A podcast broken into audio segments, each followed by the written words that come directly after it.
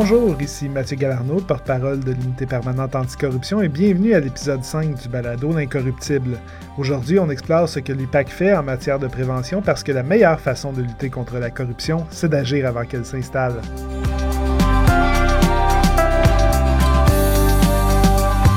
L'incorruptible, épisode 5, la prévention.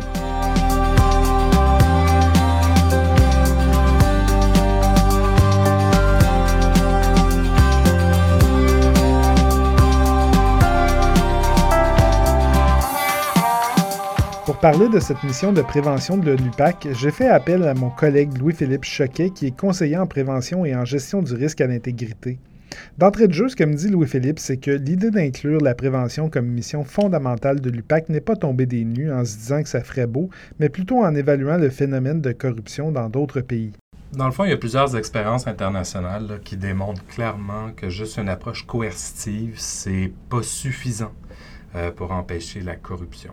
Ce qu'il faut comprendre, puis on le voit beaucoup au niveau international, je vais faire un petit détour par l'international pour pouvoir répondre mieux euh, pour le Québec, mais ce qu'on voit, il y a beaucoup de régimes euh, qu'on va appeler en sciences politiques de prédation. Donc, c'est des régimes euh, qui, dans le fond, leur seul et unique objectif, c'est d'enrichir une élite, une élite qui est souvent au pouvoir ou qui est, enfin, périphérique au pouvoir. Puis, dans le fond, cette élite-là, va, elle va gruger, elle va gangréner l'État. Ce qu'on voit, c'est qu'il y a une tolérance vis-à-vis de ce type de pouvoir-là dans certains pays qui est due notamment à l'élément culturel. Euh, c'est pas une fatalité en soi, il faut, euh, faut, quand même être plus positif là-dessus. Mais ce qu'on remarque, c'est dans ces pays-là où, euh, dans le fond, la culture le permet, ces régimes-là vont exister, puis vont survivre, vont réussir à l'enfant se reproduire, puis garder le pouvoir. Euh, justement, à travers l'enrichissement des élites, à travers leur enrichissement propre. Ces ressources-là vont servir leurs intérêts et desservir de facto les intérêts de la population. Si on caricature, on peut imaginer un policier qui arrête arbitrairement des automobilistes et qui demande un montant d'argent, sinon il donne une contravention ou il demande à l'automobiliste de rebrousser son chemin. Ben, dans certains pays, cette situation peut être devenue tellement commune que ça fait partie de la culture de dire qu'on va payer le policier et passer notre chemin sans rien dire. Cette tolérance peut être différente d'un pays à l'autre. D'ailleurs, Louis-Philippe me l'a illustré avec l'exemple d'Eva Joly, une femme politique française. Elle a été euh, longtemps une juge d'instruction en France. Elle est originaire de Norvège, mais elle est immigrée en France assez jeune, puis elle, s'est établie. Puis bon, elle a eu plusieurs dossiers d'importance euh, en lutte, en matière de lutte contre la corruption. Euh, cette dame-là s'est même présentée aux élections là, pour un parti écologiste en, en France, puis à l'Union européenne. Aujourd'hui, je pense qu'elle est eurodéputée, là, si je ne me trompe pas. Quoi qu'il en soit, autour des années 2000, elle est allée revivre en Norvège, puis elle a été dans le fond, spécialiste de la lutte contre la corruption en Norvège. Donc, elle, dans le fond, conseillait le premier ministre de l'époque dans tout ce qui était euh, relié en, matière de, lutte contre la corruption. Elle se faisait rembourser son taxi. Elle allait à l'étranger, elle revenait, puis de l'aéroport, prenait le taxi pour euh, rejoindre sa résidence. Grand scandale d'État. Les tabloïds, les journaux, l'ensemble des médias se sont euh, braqués. C'était vraiment une crise profonde euh, à, l'endroit de Mme Jolie, puis à travers, dans le fond, le travail qu'elle faisait. Parce que pour la population en Norvège, se faire rembourser ton taxi, c'était la mauvaise utilisation de l'argent public. Donc, c'est là tout le rapport avec la culture, finalement, où est-ce que pour certaines populations, des actes vont être tout à fait acceptables. Puis ça, ça c'est divers. C'est aussi bien en raison des lois, en raison de la culture, en raison de l'histoire, en raison de plusieurs éléments qui, dans le fond, se traduisent un peu comme ça. C'est donc dire que la culture a un grand rôle à jouer à l'égard de nos façons de faire et de nos tolérances. Au Québec, pour illustrer un exemple de tolérance dans la culture, on n'a qu'à penser à la limite de vitesse sur les autoroutes. La limite a beau être de 100 km/h, bon nombre d'automobilistes roulent à 120 parce que cet excès de vitesse-là est toléré par les autorités et par la société en général qui n'en fait pas grand cas. Pourtant, le Code de la sécurité routière est bien clair au-delà de 100 km/h, c'est une infraction. La prévention vient travailler sur un changement de culture pour modifier des comportements possiblement dangereux. Si on regarde encore une fois le code de la route, dans les années 1960 et avant, c'était considéré normal de conduire sans ceinture de sécurité. Puis, dans les années 1970, un changement de culture s'est opéré. On a allié campagne de prévention et opération de répression en donnant des contraventions, ce qui a fait qu'avec le temps, on a complètement changé de culture. Boucler la ceinture de sécurité est devenu un réflexe pour la grande majorité des automobilistes. En matière de corruption, il s'est installé au Québec une culture où c'était normal d'offrir certains avantages à des fonctionnaires ou à des élus afin d'obtenir des contrats publics.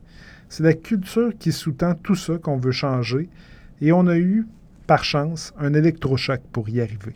Nous, notre travail de prévention, c'est de changer cette culture-là, de participer au changement de la culture. je ne pense pas qu'on ait la prétention de dire que c'est nous qui l'avons changé je pense qu'il faut euh, rendre à César ce qui appartient à César. Et ici, César, c'est Mme Charbonneau, avec la commission euh, du même nom.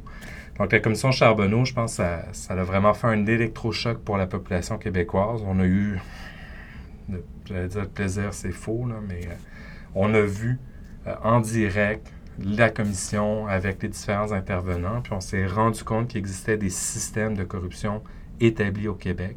Je pense ça a vraiment servi d'électrochoc. Puis c'est à travers, dans le fond, c'est cet électrochoc-là qu'on réussit par la prévention à aller continuer à nourrir. Puis dans le fond, l'idée, c'est vraiment de permettre aux fonctionnaires de, une part, reconnaître une situation de corruption, d'appliquer les bonnes pratiques, puis ensuite de ça, d'utiliser au besoin la ligne de divulgation. Parce que pour pouvoir prévenir la corruption, encore faut-il pouvoir la nommer. Comme on a pu le voir, la mission de prévention de l'UPAC s'inscrit donc dans cette volonté de changer la culture au Québec en matière de corruption, principalement dans l'octroi et la gestion des contrats publics. Pour être efficace et bien illustrer les concepts théoriques, l'équipe de prévention peut compter sur les collègues enquêteurs qui, grâce à leur travail, peuvent fournir des exemples concrets de crimes de corruption. Le lien avec les enquêtes, puis euh, ça, c'est un des, euh, grands mérites de notre ancien gestionnaire, euh, M. Benoît Pinet, d'avoir créé un lien un peu plus fort entre, entre les enquêtes puis notre équipe, nous, à la prévention. Une fois dit, par contre, ce, lien-là existe certes, mais il, est quand même doit être nuancé. Dans mesure où les enquêtes sont confidentielles, on n'a pas accès à des informations de, de, ce niveau de confidentialité-là. Heureusement, d'ailleurs, euh, c'est prévu par la loi, puis vraiment, là, on, respecte la totalité de la loi. Donc, je dis heureusement parce que, bon, on, a accès, dans le fond, à, une part de l'information, pas à tout, parce que souvent, les stratagèmes sont extrêmement complexes. Puis, pour pouvoir bien les expliquer, faut, oui, les comprendre, il faut, faut, faut, faut, connaître, dans le fond, la matrice ou enfin l'histoire derrière chacun de ces actes-là. Mais quand on rentre un peu trop dans le détail, euh, au, niveau des enquêtes, c'est hyper important, ce niveau de détail-là. Nous, au point de vue de la prévention, notre travail, c'est de traduire ça en termes signifiants pour les gens. Euh, évidemment, si on rentre trop dans le détail ici, on va se perdre.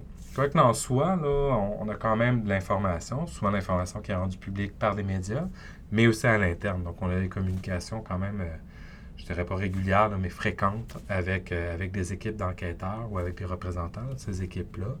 Puis, dans le fond, on réussit pour chacune de nos présentations à, constituer, en fond, des bassins d'exemples. Donc, euh, pour l'acte de corruption, si on va dans le réseau de la santé, va être, on va avoir des exemples qui vont être différents par rapport au réseau de l'éducation ou encore auprès des MO, le fameux ministère organisme. Donc, on a ici, dans, le fond, plusieurs exemples qui sont issus, euh, qui, sont issus de l'expérience de l'UPAC, effectivement, donc euh, l'expérience au niveau des enquêtes. Les enquêtes sont bénéfiques pour préparer les séances de prévention, mais à l'inverse, les séances de prévention nourrissent les enquêtes policières. C'est-à-dire que les gens qu'on rencontre en viennent à mieux reconnaître les situations problématiques et surtout à nous les signaler ensuite. Dans le fond, les études le démontrent. on, collabore avec certains chercheurs, pardon, l'Université de Montréal, euh, l'ENAP beaucoup. Euh, mais aussi, on le voit, de toute façon, dans, le cadre de notre travail, on lit des études, puis on, s'intéresse aux différents rapports internationaux. ce lien-là entre la prévention, le signalement est établi. Euh, il est vraiment avéré, puis dans notre expérience professionnelle, on le constate aussi. Donc, effectivement, là, euh, dans le fond, la prévention participe à nourrir les enquêtes, participe à alimenter aussi notre bassin de renseignement. Comme on le dit dans nos présentations, c'est pas parce que vous nous appelez que demain on va débarquer avec des hélicoptères puis qu'on va défoncer des portes. C'est pas comme ça que ça marche. On va constituer du renseignement à partir de l'information qui a été transmise. cette information-là, des fois, c'est la pièce de casse-tête qui manque pour avoir le narratif, pour avoir l'ensemble, euh, dans le fond, des éléments de preuve ou faire sens à travers les différents éléments qui ont été recueillis soit en renseignement, soit au niveau des enquêtes.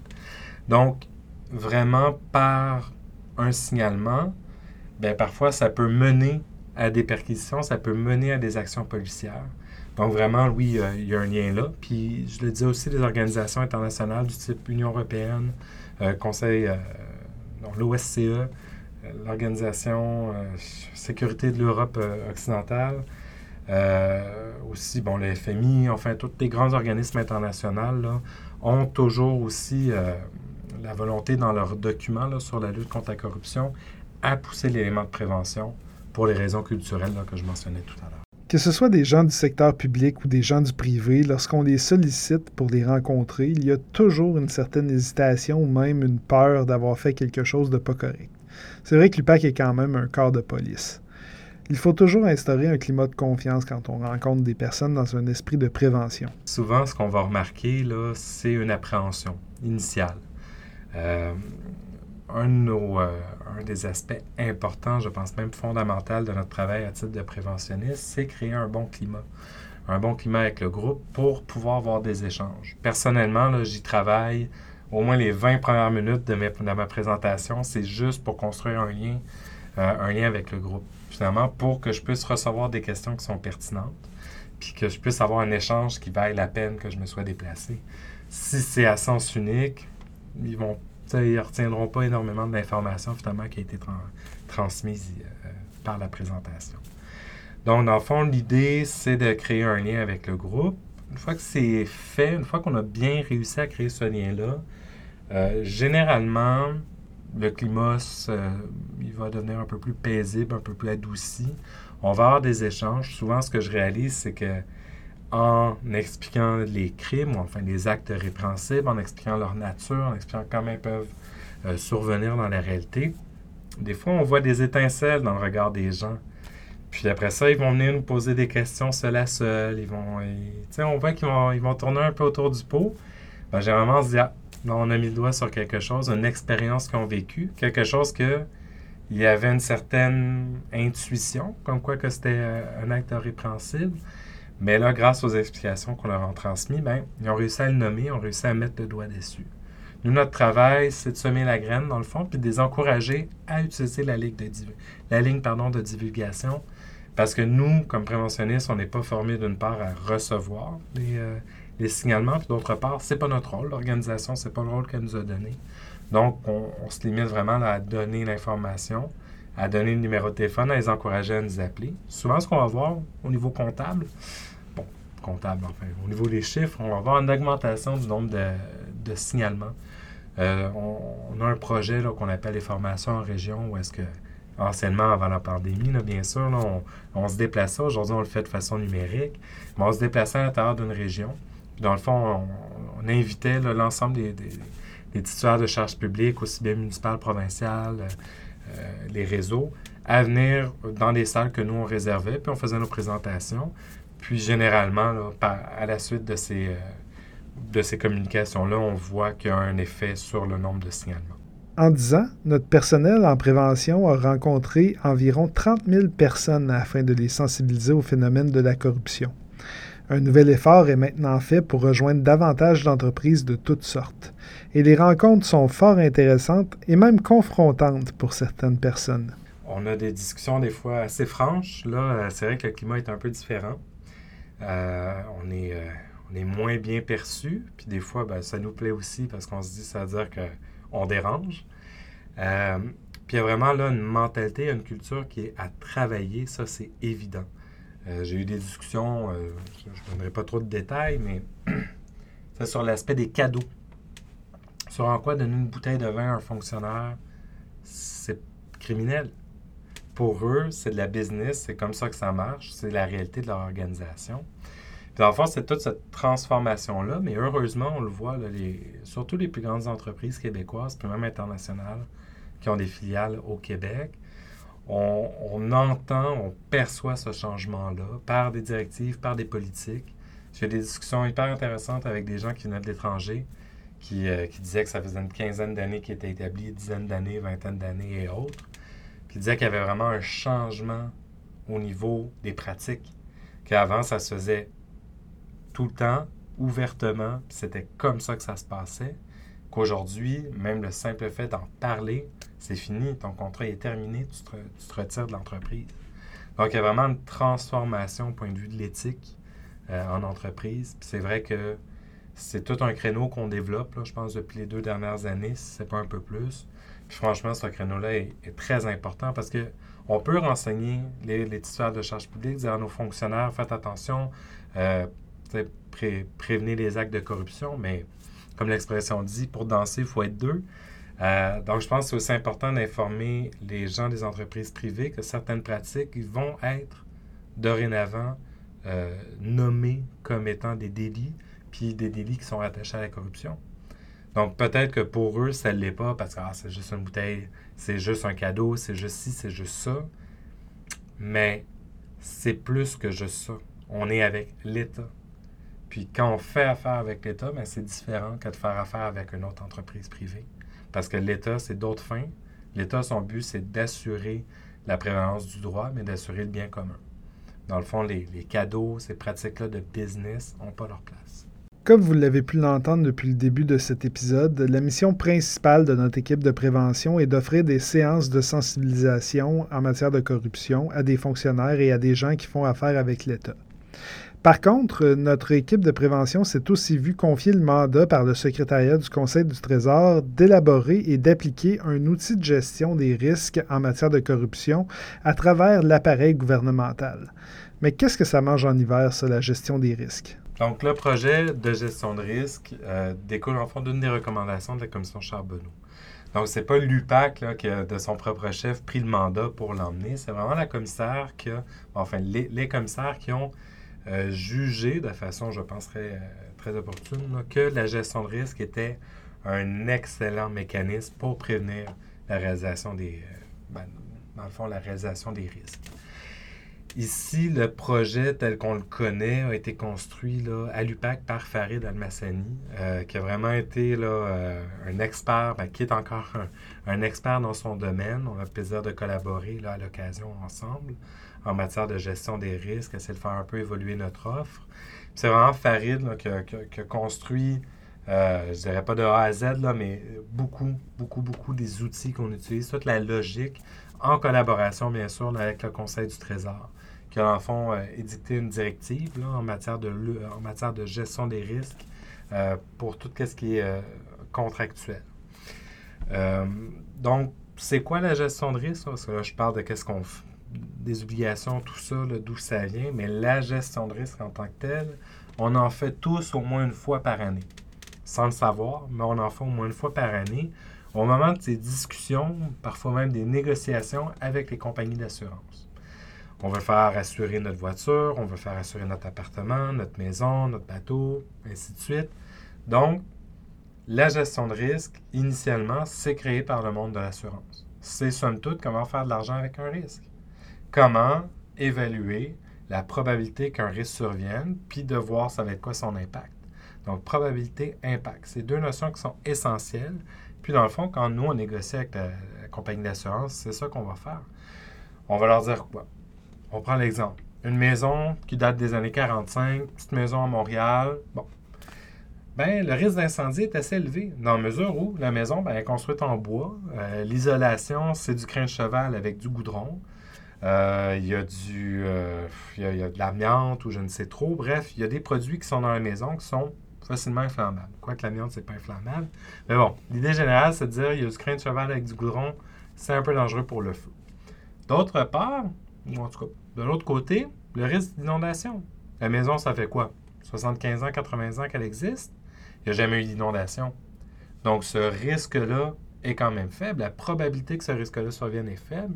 Par contre, la probabilité que la maison brûle est un petit peu plus élevée du fait que la maison est vieille en bois avec du goudron. Ben, moi, pour pouvoir faire baisser ma prime, je vais dire à la compagnie, ben, j'ai fait changer tous les fils qui étaient en aluminium, puis dans le fond, toute l'électricité à l'intérieur de la maison est au nombre d'aujourd'hui. Ah, ben déjà, le risque d'incendie électrique vient de diminuer. Euh, d'autre part, j'ai mis sur chacun des étages un instincteur, puis j'ai mis des détecteurs de, fumée qui sont reliés à un réseau central. Ben déjà, si le risque survient, le risque d'incendie, ben j'ai une mesure de contrôle de ce risque-là. C'est pas parfait, ça ne veut pas dire que l'incendie ne va pas se déclarer, mais il y a des plus fortes chances que je puisse contrôler l'incendie puis que ça coûte au final moins cher à la compagnie d'assurance. Donc, la compagnie d'assurance va estimer, dans un marché libre, va estimer que le risque est quand même moins élevé que mon voisin qui n'a aucune mesure semblable et ma prime risque donc d'être un peu plus faible que la prime de mon voisin. Donc, finalement, la gestion de risque, c'est cette logique-là qu'on reprend puis qu'on met à l'intérieur des organismes publics en matière contractuelle pour le moment. Certains organismes, dont le nôtre, ont fait le choix d'avoir un plan de gestion de risque global. Ça deviendra un outil de gestion. finalement, c'est évaluer pour chacun des risques qu'on nomme, bien, ça va être quoi la probabilité, puis ça va être quoi l'impact de ce risque-là. Puis dans le fond, nous, à l'UPAC, en collaboration avec le Conseil du Trésor, on a nommé, on a identifié ces différents risques-là. Donc, on a une trousse d'outils, c'est un fichier Excel volumineux. Une bonne partie de mon travail, j'aime le dire, c'est euh, baisser un peu le niveau d'appréhension par rapport à cet exercice-là. souvent, quand les, euh, quand les fonctionnaires ouvrent le document, on s'entend qu'il y a une petite crainte, puis je les comprends. C'est vrai que c'est 160 et quelques pages de fichier Excel avec des macros, ça peut sembler compliqué. Mais bon, après un 5-10 minutes, plus un 20-30 minutes d'explication, on réussit à baisser un peu l'attention, puis à avoir leur attention pour pouvoir, dans le fond, leur expliquer que c'est complexe, mais que c'est pas compliqué à faire. Dans le fond, l'identification des risques faite. On en a nommé 45. On s'adresse aussi bien à un CIUS à un milliard de dollars qu'à un organisme que personne ne connaît avec trois, trois fonctionnaires à l'intérieur de cet organisme-là. On en est bien conscient. C'est pour ça que, euh, dans le fond, chaque organisme le fait avec les moyens dont il dispose. Ça, c'est hyper important de le comprendre. Euh, donc, le Conseil du Trésor en est bien conscient, nous aussi. Donc, les organismes doivent mettre en place des moyens qui sont à la hauteur de leur, euh, qui sont à la hauteur, de leur organisation. Ici, l'idée, c'est qu'une fois qu'on a identifié ces différents risques-là, c'est voir qu'est-ce que qu'est-ce qui existe comme contrôle actuellement? C'est quoi les contrôles qui existent? Bien souvent, beaucoup de ces risques-là sont déjà médiés par des contrôles qui existent en raison euh, des règles administratives, en raison des lois québécoises. Donc, il y a quand même déjà là, une bonne réflexion qui a été faite, puis une bonne euh, mise en place de ces règles-là au sein de l'État québécois, plus précisément au sein de la fonction publique. Mais certains des risques sont peut-être un peu plus euh, au niveau personnel, au niveau des personnes. Parfois ici, un petit peu moins de un peu moins de règlements, un peu moins de pratiques ou de bonnes pratiques qui sont établies. C'est dans le fond de permettre à ces organisations-là de réfléchir à c'est quoi leur niveau de contrôle actuel, c'est quoi l'impact. On a des matrices, c'est un peu compliqué à expliquer, mais l'idée c'est de dire qu'il va y avoir un, chiffre qui va sortir, qui va être à l'intérieur d'une matrice avec un code de couleur. Très simple à comprendre. Vert, on est en contrôle. Jaune, on est un peu en situation euh, à risque. Et rouge, on est en non-contrôle. Puis l'idée, c'est certainement pas de rentrer en surcontrôle. Ça, ça existe. Ça, c'est le l'endroit où on veut pas se rendre parce que quoi? On perd des ressources, on perd du temps, on est inefficace. Puis souvent, on, on engendre d'autres risques, le risque de contourner les mesures qui sont en place parce que ça devient trop lourd. Donc, l'idée, c'est vraiment de s'assurer que les organismes mettent en place des mesures de mitigation, des mesures de médiation de ces risques-là, dans un niveau euh, tolérable pour eux, pour leurs moyens, pour qu'est-ce qu'ils peuvent mettre en place dans le temps aussi. C'est un objectif qui est, euh, comment dire, un exercice qui est annuel. Donc, c'est chaque année, ils vont rajouter, chaque année, ils vont analyser, chaque année, ils vont ajuster en raison des changements législatifs, en raison du changement de l'organisation, en raison des nouveaux acteurs qui rentrent dans, dans leur organisation. Donc, tout ça, c'est vraiment un exercice qui doit se faire de façon annuelle. Puis, dans le fond, il y a, une série d'exigences qui découlent de la directive. Les organismes en sont bien conscients. collaborent et ils répondent, la, très, très grande majorité répondent à l'exercice, évidemment. Puis vraiment, ça permet de protéger les organisations, de faire en sorte finalement de, se créer une sorte de bouclier, euh, si on veut, pour se prémunir euh, des actes de corruption. Ça ne veut pas dire qu'il n'y en aura pas. Mais on revient ici avec, euh, avec l'idée de culture, c'est juste que ça crée une culture d'organisation, une culture organisationnelle qui limite l'avènement d'un acte répréhensible. Donc, on ne vient pas à l'empêcher parce qu'on ne peut pas empêcher un risque. Je traverse la rue, j'ai toujours le risque de me faire frapper. Par contre, je peux regarder des deux côtés, je peux attendre le feu vert, je peux mettre en place des mesures raisonnables pour pas que ça arrive. C'est la même chose ici avec les organisations.